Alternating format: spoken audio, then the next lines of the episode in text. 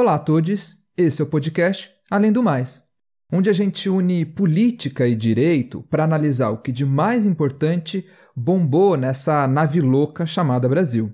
Eu sou Guilherme Cruz, estou ao lado, porém à distância, do meu querido amigo Luiz Gustavo. Tudo bem, Luiz? Como é que você tá? Tudo tranquilo, Gui, tudo tranquilo. A gente continua se cuidando, cada um na sua casa, distanciamento social que é necessário nessa pandemia, e discutindo mais um assunto importante, e eu acho que é, faz muito sentido para essa época, para a gente saber o que, que os nossos políticos estão achando que é, são assuntos prioritários de serem discutidos nessa época de pandemia, quando morrem mais de 2 mil pessoas por dia no Brasil. É complicado isso, né?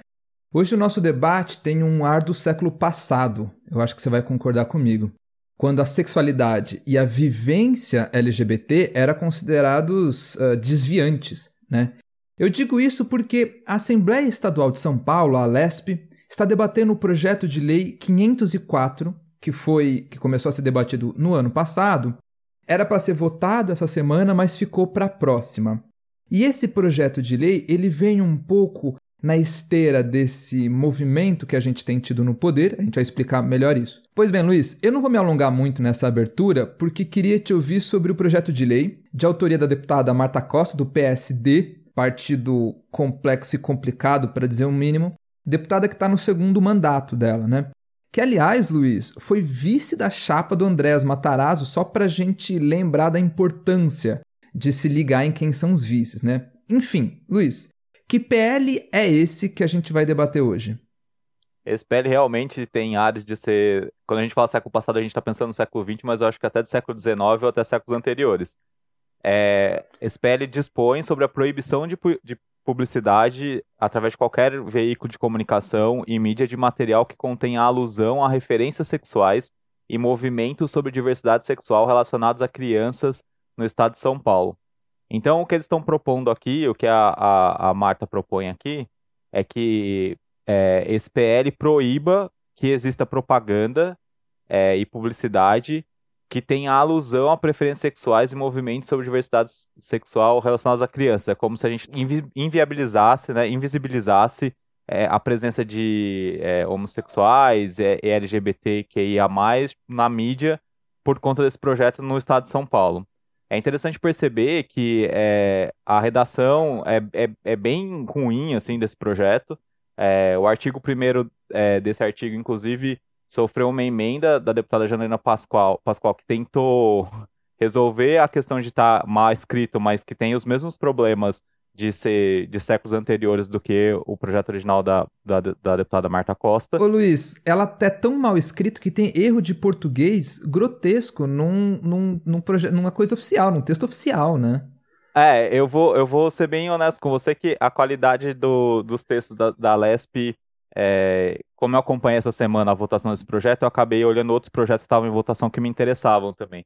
Então tinha um projeto que é muito caro para mim, é um projeto progressista, mas que diz, dizia que ele teria efeito sobre o estado do Rio de Janeiro. Então, provavelmente foi uma lei que teve no Rio de Janeiro, teve um, um copia e cola, e depois teve que ter uma emenda para tirar que era sobre o estado do Rio de Janeiro, sabe? Então Isso é qualidade de trabalho, né? Para quem ganha a grana que eles ganham. Exato, exato. A gente precisa, acho que entender.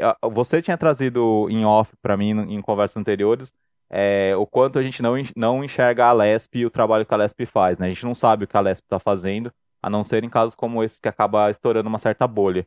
E eu acho que isso quer dizer muito, assim, não, não tem uma a opinião pública e a mídia, a grande mídia não cobre a LESP, a gente não sabe o que acontece, não consegue nem olhar essas bizarrices que acontecem nos textos dos projetos de lei. Mas enfim, voltando aqui para esse projeto de lei específico, é bem interessante perceber que o que a Janaína fez foi melhorar o texto, então o, o artigo primeiro na, na dicção da Janaína ficou assim: é vedada em, em todo o território do estado de São Paulo a publicidade por intermédio de qualquer veículo de comunicação e mídia que contenha alusão a gênero e orientação sexual ou a movimentos divers... sobre diversidade sexual relacionados a crianças e adolescentes.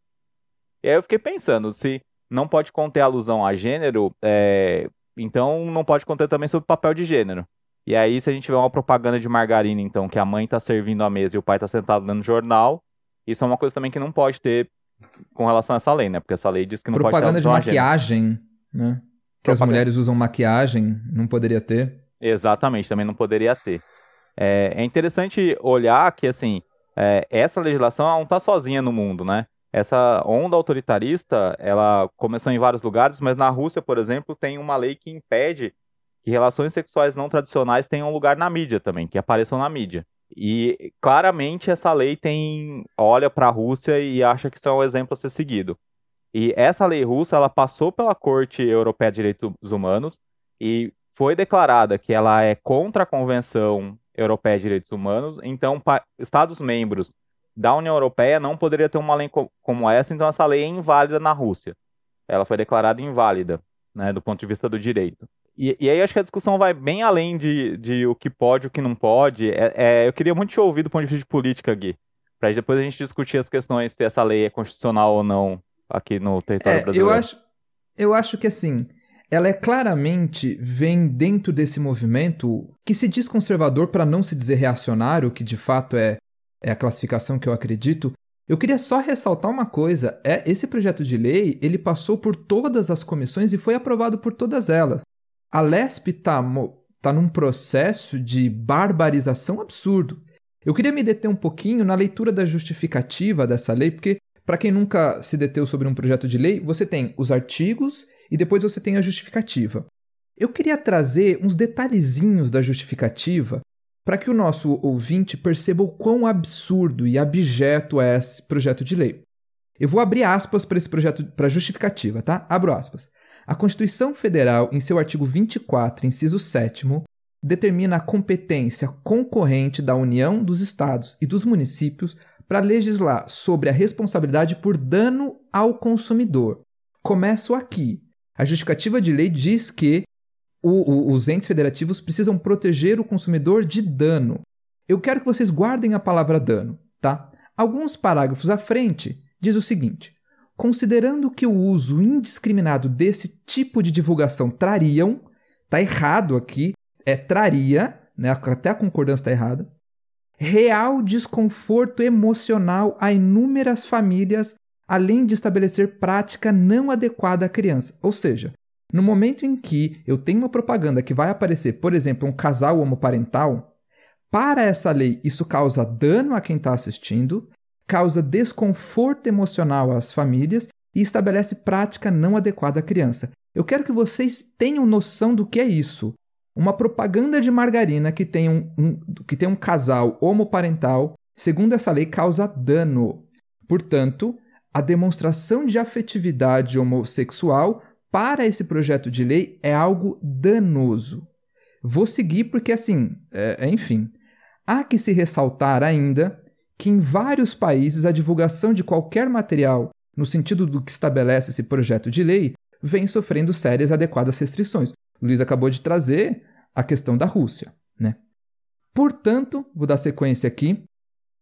É nossa intenção limitar a veiculação da publicidade que incentive o consumidor do nosso estado a práticas danosas. Ô Luiz, tenta imaginar o seguinte: você tem um pai de família que está assistindo televisão e ele assiste um, uma propaganda da Avon em que um adolescente lindo, gay, está passando maquiagem. Esse pai de família vai a começar práticas danosas, ele vai começar a passar maquiagem. Você imagine a mentalidade da pessoa que escreveu esse texto. Primeiro, por considerar práticas ditas homossexuais como danosas, e segundo, por imaginar que a, a sexualidade do, dos homens héteros são tão frágeis que eles vão passar a fazer sexo gay a passar maquiagem. É algo é que não é nem do século passado, é algo que é de outro planeta. Isso está na justificativa do projeto de lei, basta que vocês leiam. Né? Portanto, é, Aqui a gente tem uma demonstração de reacionarismo do mais amplo estilo ignorante. A deputada Érica é, Malunguinho, do PSOL, que aliás tem encabeçado de maneira muito corajosa a luta contra esse PL, propôs uma alteração nesse projeto para que fosse vedada a publicidade de material que fizesse alusão a droga, sexo e violência explícita de maneira geral, que não tem a ver com a questão LGBT. Segundo fala da própria deputada, associar pessoas LGBTs a essas características, como pessoas que praticam coisas danosas, é, pela sua condição de ser LGBT, por simplesmente serem o que são, é, além de desumanizador, cruel. Afinal, a afeição a práticas danosas, como está na justificativa, ou a exercício de influência inadequada, pode ser feito por qualquer pessoa e não se condiciona ao fato de alguém pertencer a determinada condição à diversidade sexual de gênero.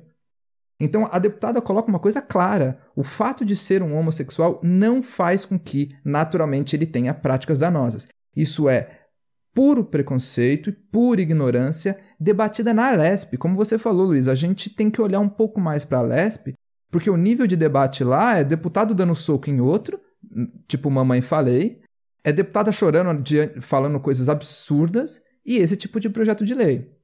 Agora, a discussão que tem que ter agora, Luiz, é o seguinte: essa lei, ela é constitucional ou não? Ela pode ser aprovada ou não? Então, tem uma discussão é, bem grande sobre a é, constitucionalidade dessa lei, inclusive pareceres importantes que a gente vai usar aqui para embasar a nossa fala, né?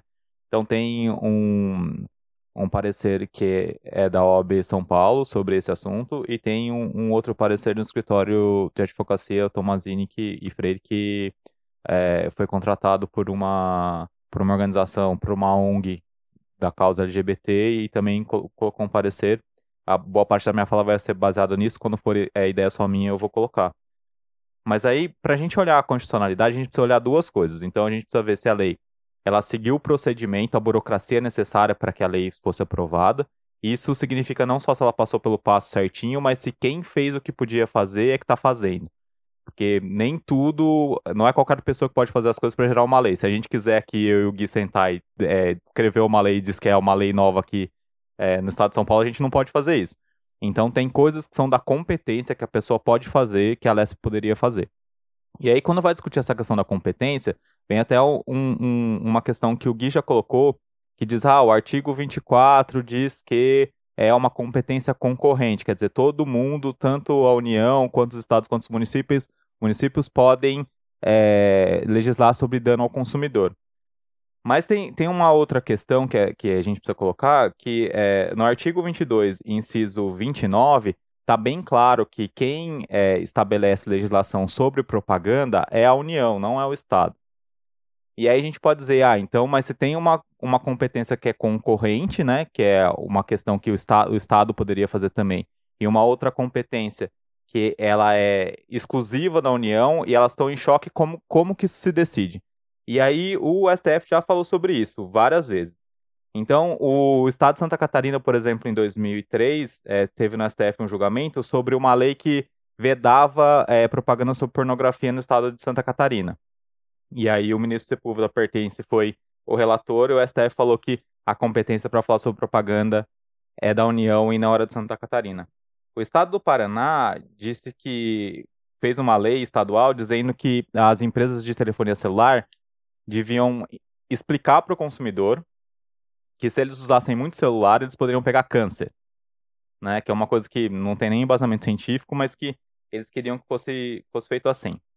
E aí o, o, ministro Barroso foi o relator em 2016 do julgamento que diz que quem tem competência para falar sobre publicidade e propaganda é a União, não é o Estado do Paraná. E veja que aí a gente está falando sobre dano ao consumidor, que é a mesma coisa que foi colocado na justificativa, né? A gente já discutiu que esse dano aí é uma coisa deletéria, nociva, que não faz o menor sentido, é, é inconcebível estar na, como justificativa, mas utilizando, tentando racionalizar o, o próprio, a própria justificativa das deputadas, a gente vê que não para de pé. E depois, em 2018, é, em Santa Catarina, de novo, teve uma outra lei falando sobre publicidade de medicamentos e o ministro Toffoli foi o relator dessa vez, também disse que não poderia, que era a União. E tudo isso a gente está falando sobre propaganda, né? Então a gente está dizendo, ah, propaganda e dano ao consumidor, propaganda, o que poderia cada um fazer. E o, o STF diz que quem teria que é, versar sobre isso, legislar sobre o assunto, é a União. Tem um outro que a gente precisa falar agora, que é sobre criança e adolescente de um lado, e do outro lado a gente tem as competências da União. Então, por exemplo, uma competência que é concorrente é para legislar também sobre criança e adolescente, né? Para o bem-estar da criança e do adolescente. O Estado do Rio Grande do Sul é, passou uma lei para que crianças com menos de 10 anos não pudessem trafegar no banco da frente dos carros, para diminuir o risco de acidente com criança, né? De, de acidente grave com criança.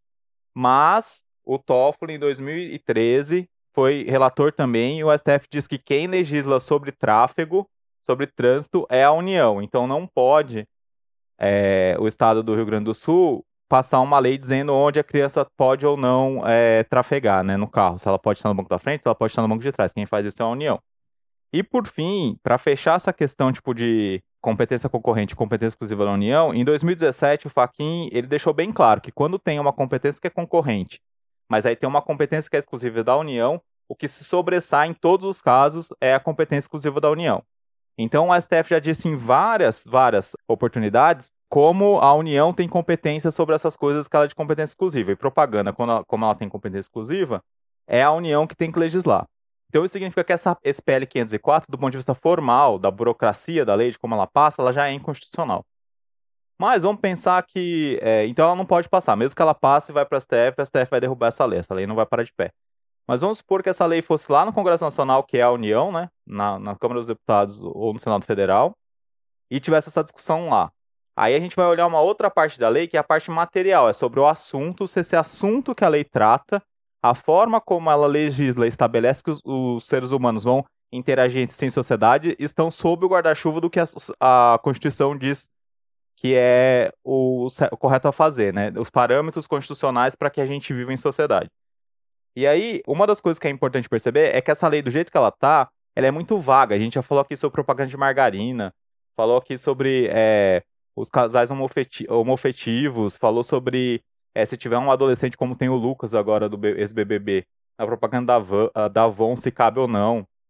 A dúvida sobre se a propaganda de canudinho do Nescau, em que tem uma mulher trans e passa a, a foto da trajetória de vida dela ao lado do canudinho, né? que a pessoa muda e o canudinho continua lá. Se isso seria caberia na lei ou não. Então, essa lei é tão ampla que ela não é taxativa, que a gente fala. E como ela não é taxativa, você não pode estabelecer uma sanção administrativa sem que quem está cometendo a conduta saiba que está fazendo uma coisa que é errada, que é ilegal. E se a gente tem tanta dúvida que a gente não sabe se essas propagandas se enquadram ou não nessa sanção e se elas poderiam receber uma multa ou não. Então ela é, é muito aquela aberta. coisa do tipo, aquela coisa que você, se você fala sobre tudo, você não fala sobre nada, né? É bem isso. Isso. Você faz uma coisa tão aberta que qual, qualquer conduta poderia caber ali, mas também você não sabe qual cabe ou não, né?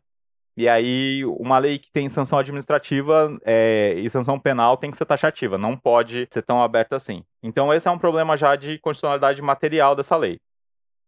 Mas aí tem uma outra discussão que eu queria trazer, que é assim: se a gente for olhar é, para a discussão que teve para criminalização de práticas, de condutas homotransfóbicas pelo STF, lá tem um argumento muito interessante que diz, deixa muito claro para a gente que condutas homotransfóbicas, elas são um tipo de racismo. Então, racismo é um gênero e você tem uma espécie que está dentro do racismo, que são essas condutas homotransfóbicas, que elas estão numa vertente de racismo social. Não é um racismo é, com relação à, cor de pele, à etnia, mas é um, um racismo social. E como isso está é, tá equiparado ao racismo, a gente vai olhar, por exemplo, o artigo 3 inciso 4 da, da Constituição, lá está dito que uma das coisas que a gente quer fazer é não ter discriminação, não ter racismo aqui no país. Então, se você tem uma lei que vai contra a um objetivo constitucional, porque quando esse artigo 3 é sobre os objetivos do Brasil. Quais são os objetivos da nossa nação? E uma das coisas é isso, de da gente não ter discriminação, não ter racismo. Então, é, essa lei seria contra um objetivo na nação.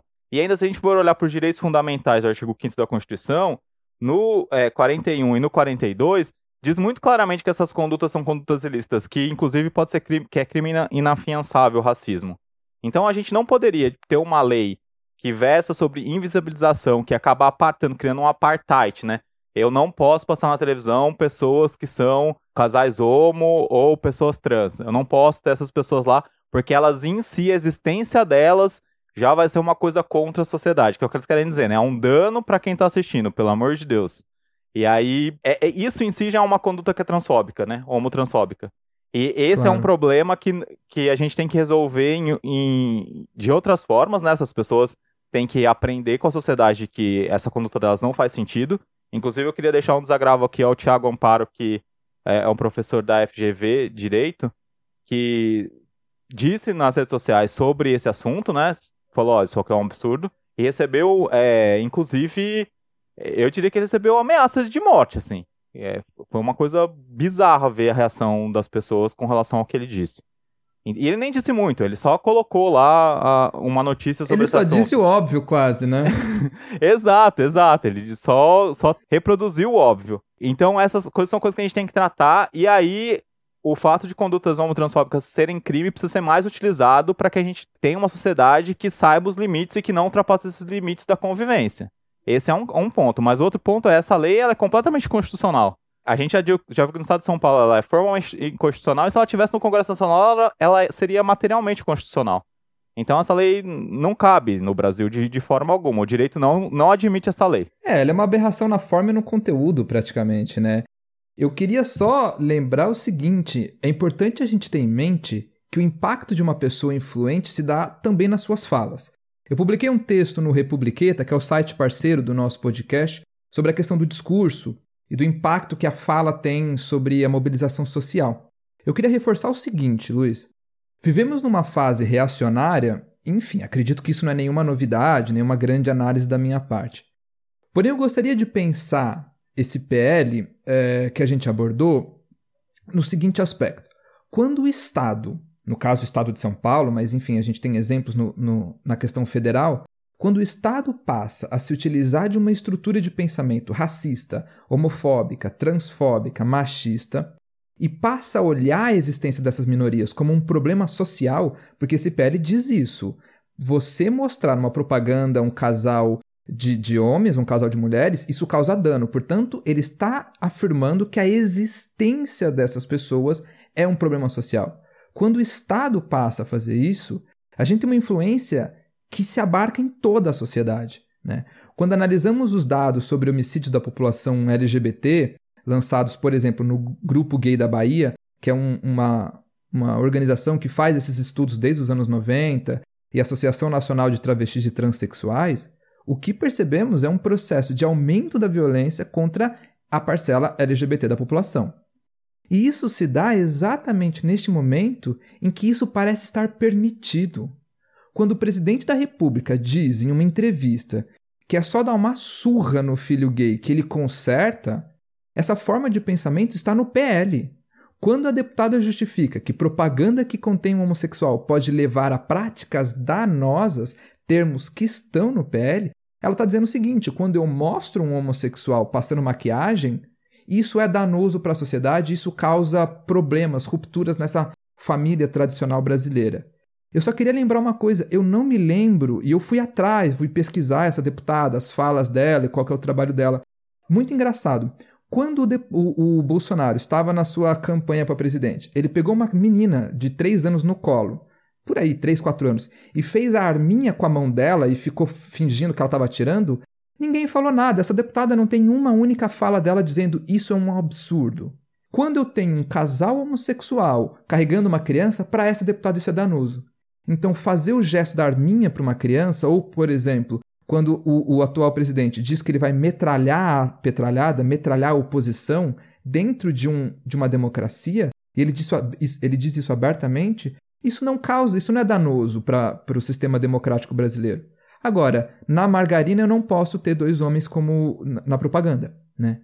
Então, tanto essa deputada quanto o presidente, quanto todo esse movimento, não é tudo culpa do Bolsonaro, obviamente. O Bolsonaro é só uma figura, é só o rosto desse movimento reacionário que vem vindo. Mas tudo isso está no mesmo campo de pensamento.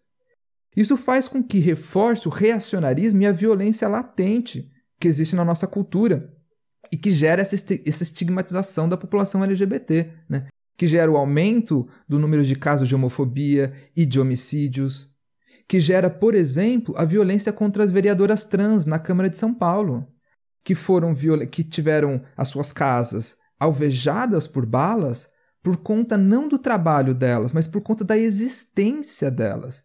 Então, esse PL, assim como os tiros na casa das deputadas, assim como a fala do presidente, assim como milhões de, de pessoas nas redes sociais, esse movimento ele é um movimento contra a existência dessas pessoas não contra a propaganda em si, não contra a Natura em si, que fez a propaganda com um pai trans, mas é contra a existência de um trans. Se eu não posso eliminar a existência de um trans, pelo menos eu não quero que apareça em público. É isso que esse PL quer. Esse PL criminaliza a existência dessas pessoas.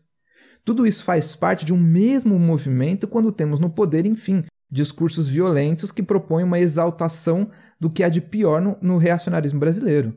Em que, ao invés de. Estou usando aqui a, a, fala do Lula, mas por favor, né? O Lula não, não, não, não patrocina o nosso podcast. Mas quando ele diz que é, é necessário distribuir Toma livros cuidado, senão a gente armas, vai pra Lava Jato, hein? ah, não, é, não. E aí vai ser. É, lei, lei, é, lei de Segurança Nacional vai contra a gente. É, exato, é, exato. É, mas eu sei que o Lula deve estar nos ouvindo, então a frase que ele disse, prefiro distribuir livros do que armas, é fundamental nesse nosso momento, né? Mas, Luiz, alguma coisa mais, meu camarada? Não, acho que a única coisa que eu gostaria de colocar é que nesse contexto todo bem complicado que você disse muito bem como a gente está vivendo, o direito tem um papel muito importante de barrar essas coisas. O Estado de Direito existe é, numa tentativa racional da gente barrar essas coisas que são estúpidas e que são de outros séculos e que não fazem mais sentido na sociedade atual. A gente precisa caminhar para frente para que todo mundo tenha dignidade de viver e possa ser quem, quem é e viver com plenitude a vida. Assim. O direito tem essa, tem essa perspectiva, acho que tem, vai ter muita gente do direito que não vai concordar comigo, mas eu sou muito o que o McCormick fala, que é um teórico do direito, que diz que a teoria do direito não tem que ser só sobre o direito, mas tem que ser sobre o direito justo. Então a gente tem que buscar sempre esse direito justo e defender o Estado de Direito para que é, essa lei continue sendo, esse projeto de lei continue sendo constitucional e que nunca venha e que isso não vire um discurso de Estado e seja só um discurso de alguns grupinhos que são reacionários na sociedade brasileira. É, e esse podcast, modestamente, é um porta-voz dessa ideia sobre direito, né? Então vamos ficando por aqui. Obrigado por nos acompanhar nesse debate. Sintam-se totalmente convidados para os próximos episódios. Nos sigam na, nossa, na sua plataforma de áudio favorito, Spotify, Google Podcast, Anchor, entre tantas outras. Nos sigam também no Instagram, além do mais pode, com demudo de podcast, Mandem e-mails com, sei lá, sugestões, elogios, dicas de pauta para o podcast além do mais, gmail.com. Você também pode nos encontrar pelo site parceiro nosso, www.republiqueta.com.br. Vamos ficando por aqui. Um abraço a todos. Um abraço, Gui. Um abraço, pessoal.